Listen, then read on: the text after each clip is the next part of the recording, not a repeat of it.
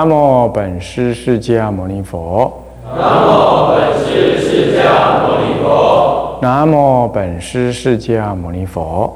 南无本师释迦牟尼佛。无上甚深微妙法，无上甚深微妙法，百千万劫难遭遇。百千万劫难遭遇。我今见闻得受持，我今见闻得受持，愿解如来真实义。愿解如来真实义。八宗素要，各位比丘、各位居士、各位同学，大家阿弥陀佛。阿弥陀佛。啊，先放着。好，我们上一堂课呢，就这个宗派的产生哈，那么还有我们中国佛教呢，哎，怎么样子的被传入，它面临的什么样的环境，然后它慢慢的怎么样子演变，那么最后呢，哎，形成了宗派。同时，我们又从另外一个呃思想的一个背景来说，就是说在呃，它传入。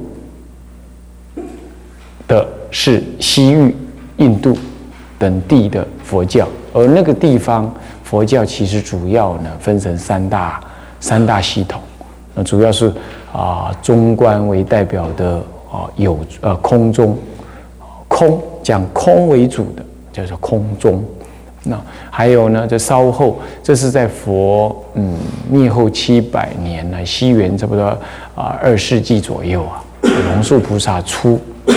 之后呢，是对于当时的声闻佛法所进行的一种修正，啊，修正。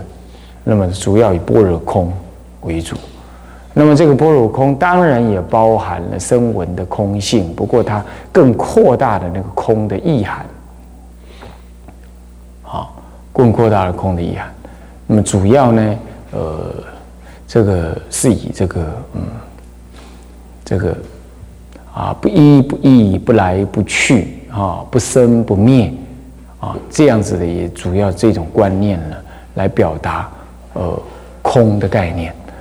那可是这个空的概念呢，发展到后来呢，它对于世间所存在的现象，以及它流转的一个内在的根源，啊，还有呢，呃，这个成佛的原理，啊，成佛的一个机制等呢。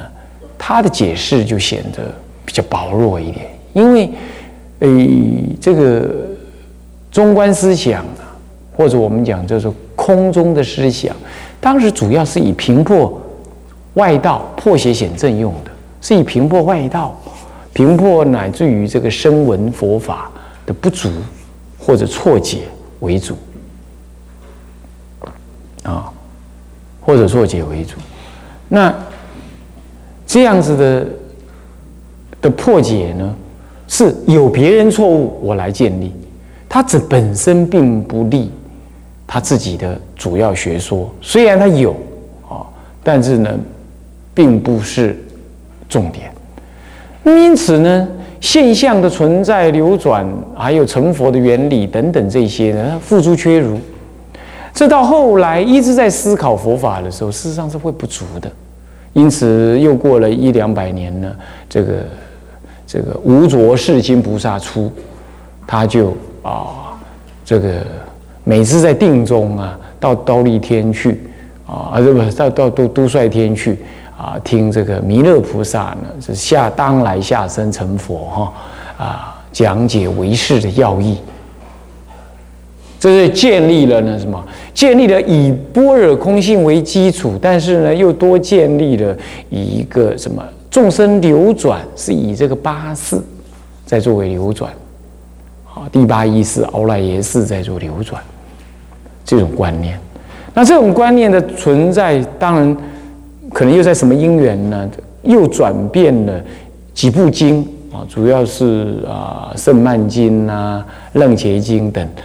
有提到了如来藏的思想，这个又是啊，这个唯识，所以有中跟空中的另外一个结合，那么就是所谓的如来藏系的思想。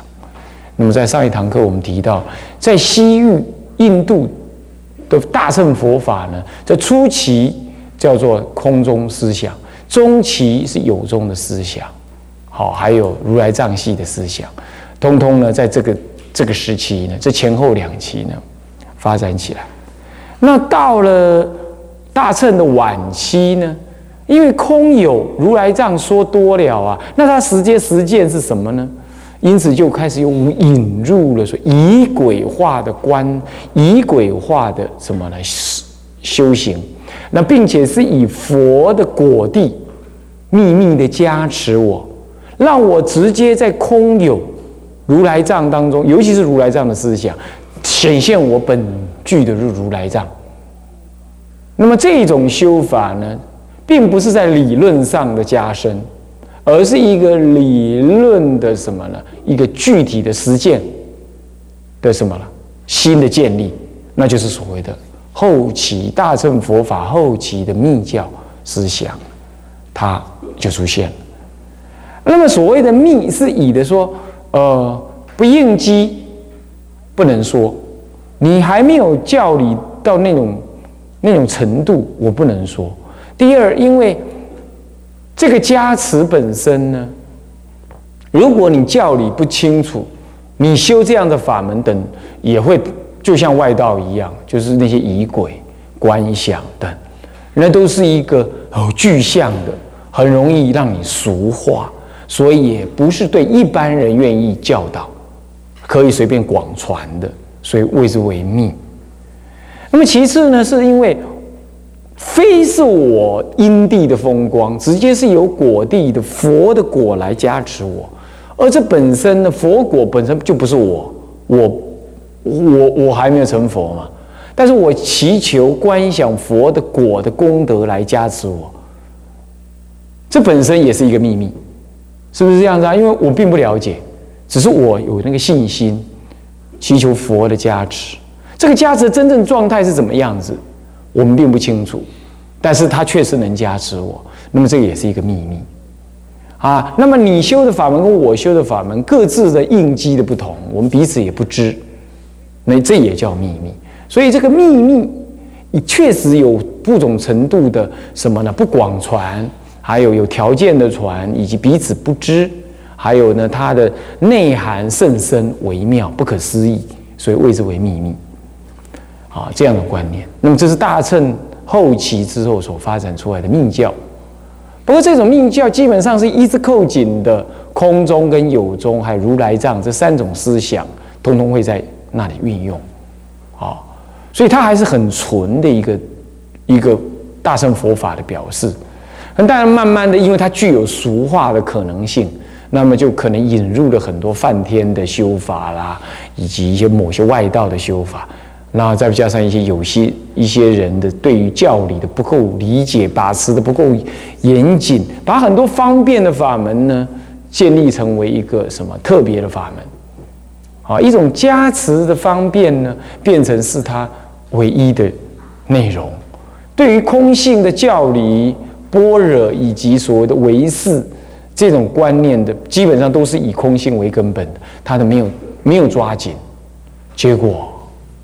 就形成一种俗化的昵称，在中国佛教有有些大德啊，会批评这个密教啊，大部分批评是属于这一部分，并不是指那个他纯的那一部分，纯的那一部分其实就是跟显教一模一样，教理也一模一样，啊，只是修法上祈求佛果德的加持，这个其实在显教里有，我念佛就是嘛。念佛，他就是要加持我们。我们念佛号，他甚至我们早上都马要诵楞严咒。你说这么有密教观念吗？这本身就是以咒语来加持我。所以，这密教本身要讲密，从原始佛教佛陀在世的时候就有密法，就有密咒，他就有加持这种观念。那么，一直到发展了大乘的后期，密教的一个仪轨化本身并没有什么过失。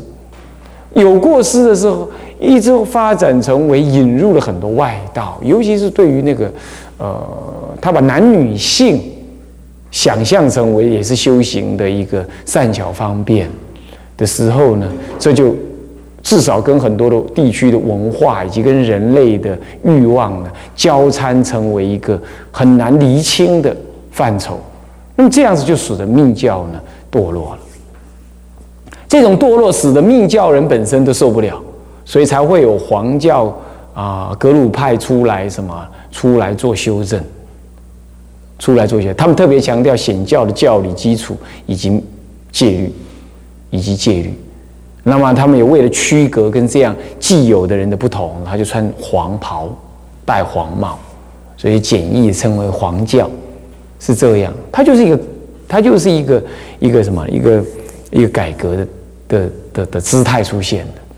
好，我在想今天这样来看待呃西域，包括密教的出现，有三奇大乘的这样子的的的发展。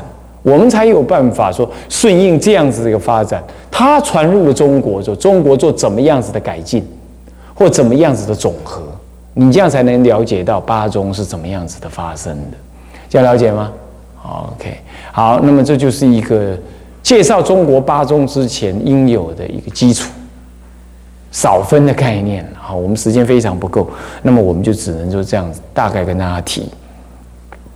好了，那么这样之后呢？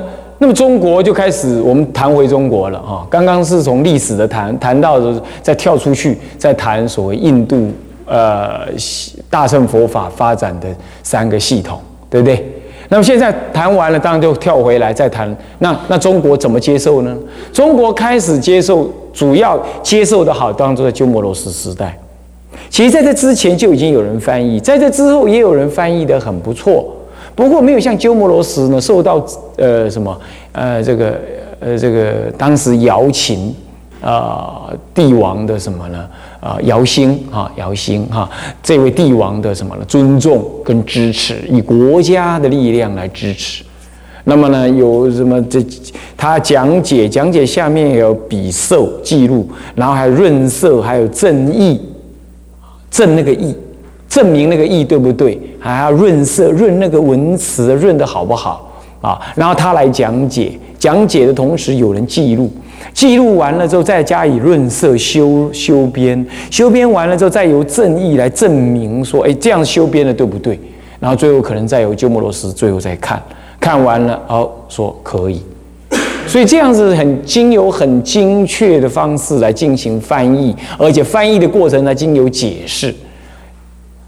经经过解释，而鸠摩罗什大师主要是学大乘的般若系统，般若系统主要啊，主要的啊，他的般若系统呢，呃，讲的非常，那么那么呢，主要是翻译这个般若系统。那么翻译这般若系统之后呢，在中国呢，当然就开始有人他的弟子啊，呃，这个嗯。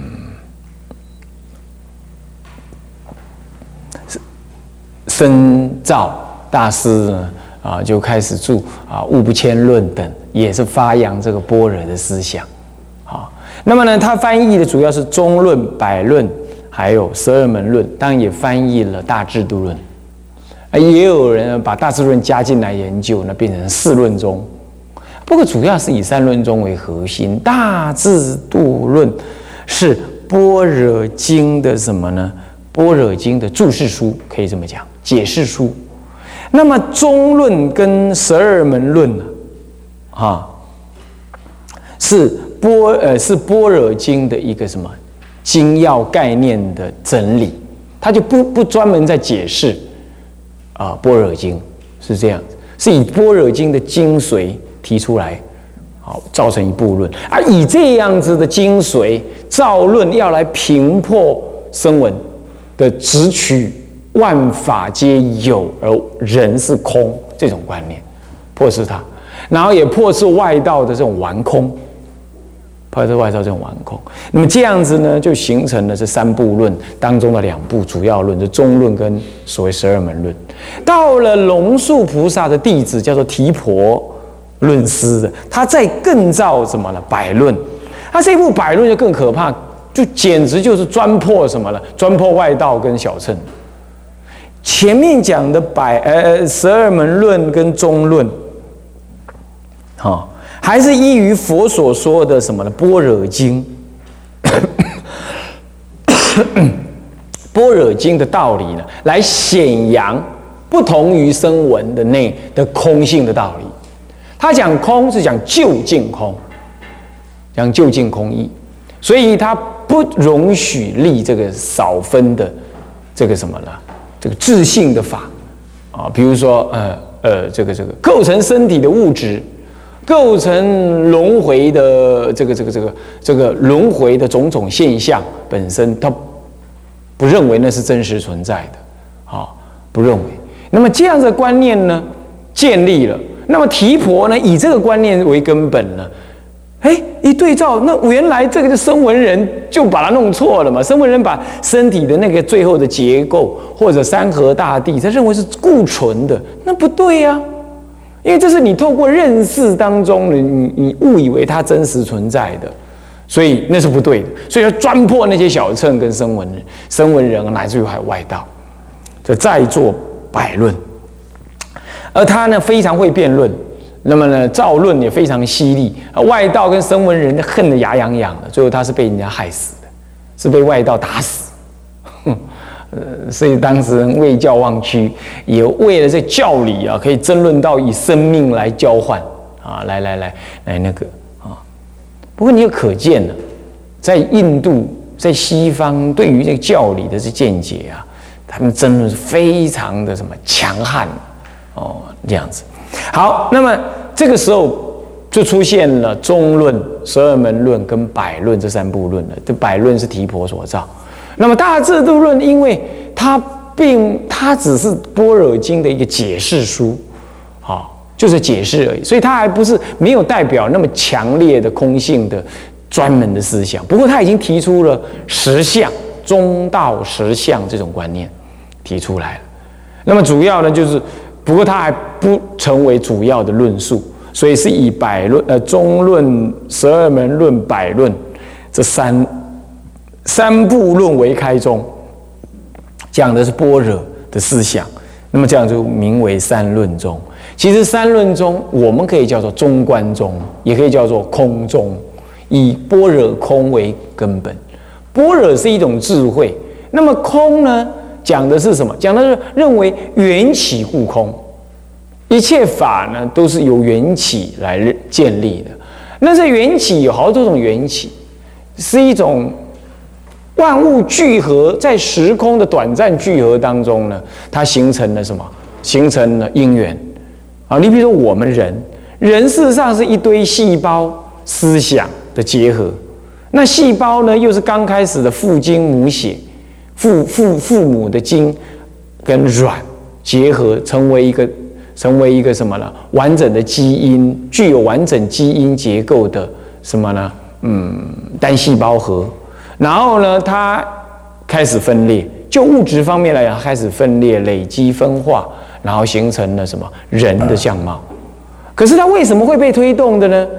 佛教来讲，它是有内在的精神层面的求活、求成长这种内在的精神层面来推动，推动你开始分化。那这些都是由精神层面跟物质层面的推动，慢慢的形成。那么好了，物质因此你就从单细胞一直衍生成为多细胞的动物。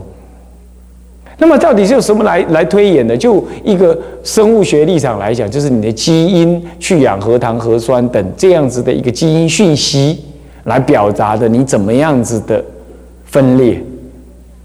可是如果就就宗教立场来说，这个只是它表面上的物质。然而，为什么你的去氧核糖核酸跟狗、猪、猫、羊或不一样呢？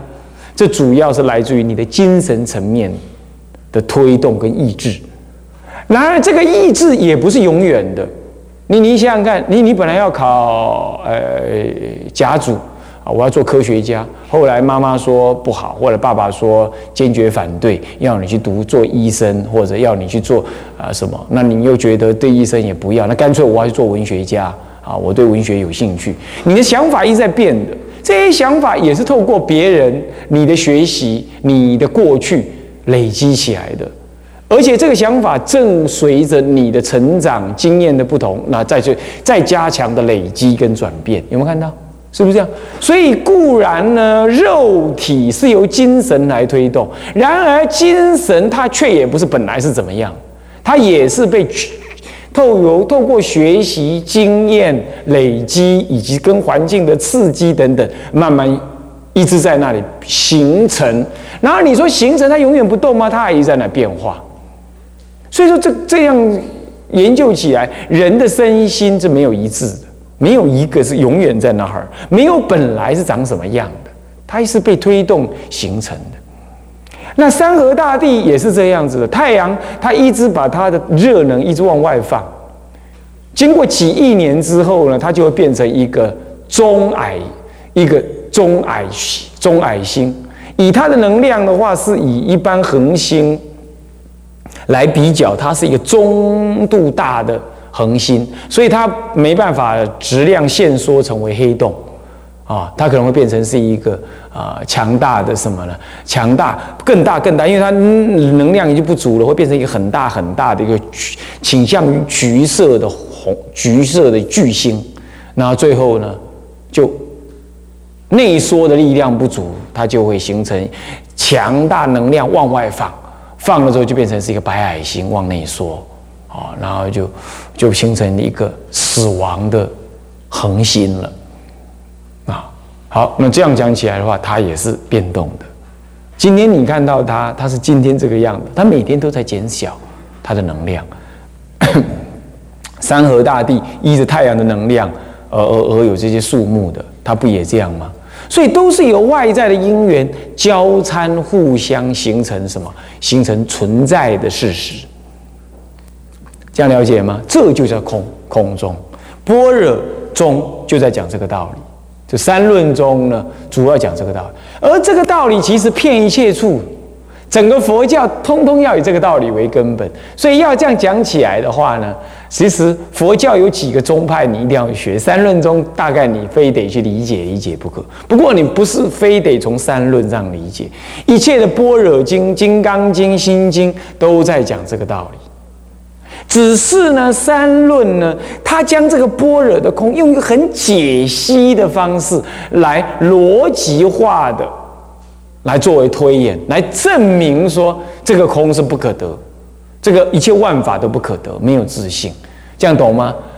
他的解析很维系，形成了论述，这就是三，这这就形成了三部论述为本，三部论述为本。那么不是说你非得学三论，你才能够体会这个般若空。因此呢，这般若空中，呃，这个三论中啊，虽然它强调的是中，是大乘佛法的最根本的内容，可是它并没有因此而特别吃香。不但不吃香啊，它反而很快的就衰微了。它不不不再被研究，因为般若经大家都直接直接去研究般若经去了。哦，没有要像印度人这样子那么的将经典解析想了那么多，形成论述，他反而不耐这样，所以他到了隋代智者大师同一时代而稍后几十年的吉藏大师呢，重新呢专弘这三部论。在这之前，鸠摩罗什大师以及他的弟子们呢，其实就已经怎么样？比如说深造论师，乃至于生权法朗等，都已经呢弘扬了什么？呃，像都已经弘扬了这个嗯三论中的思想了。那么因此，这叫做古三论。古三论中呢，主要就是以这几部论为主。可是到了吉藏大师，那又更后面了，已经到智者大师后面了。他受到了智者大师影响，他还在智者大师的弟子灌顶大师之下听法华经，听涅盘经。所以呢，他又加入了法华涅盘的思想。那么呢，建立了什么呢？建立了受到了法华涅盘所。这个所谓的所谓的叛教，天台的叛教，以及法华涅盘的这个佛唯一一乘这种思想观念的影响之后呢，他建立了新三论宗。那么他老人家一辈子后来呢，在天台大师呃，不在那个天台大师的弟子灌顶大师之下，听完《法华经》之后啊，其实他有他自己的想法，他并没有学天台，就是出来之后开始讲三论，讲了一百多遍三论啊那样子，那么这样就形成了新三论宗，有别于罗什大师以及他的弟子深造、呃深朗、呃深全、法朗这一系的古三论，它就形成了新三论，事实上受到天台的影响。也受到了《法华涅盘经》的影响，啊，是这样。那么呢，这当中我们提到了，就是中中论是主要三论中核心中的核心。其实它是它事实上呢，这个中论事实上是大大制度论里头的某一个章节 chapter，它不大，好很少很少分。然后呢，某一个章节有单独被嗯挪出来。专谈这般若性空的观念，主要有提的是不生不灭、不长不断、不一不异、不来不去，这个八部的中道。不生不灭，诸法不自生，亦不从他生，不共不无因，是故之无生。这个我记得这个句子就是我坐在那里背，就是那个第三个第一个位置上面。的时候呢，那个显公和尚在这里讲，我讲，我写下，写下，我就把它背下来。啊，你看那多久的事，到现在啊，都二十多年了。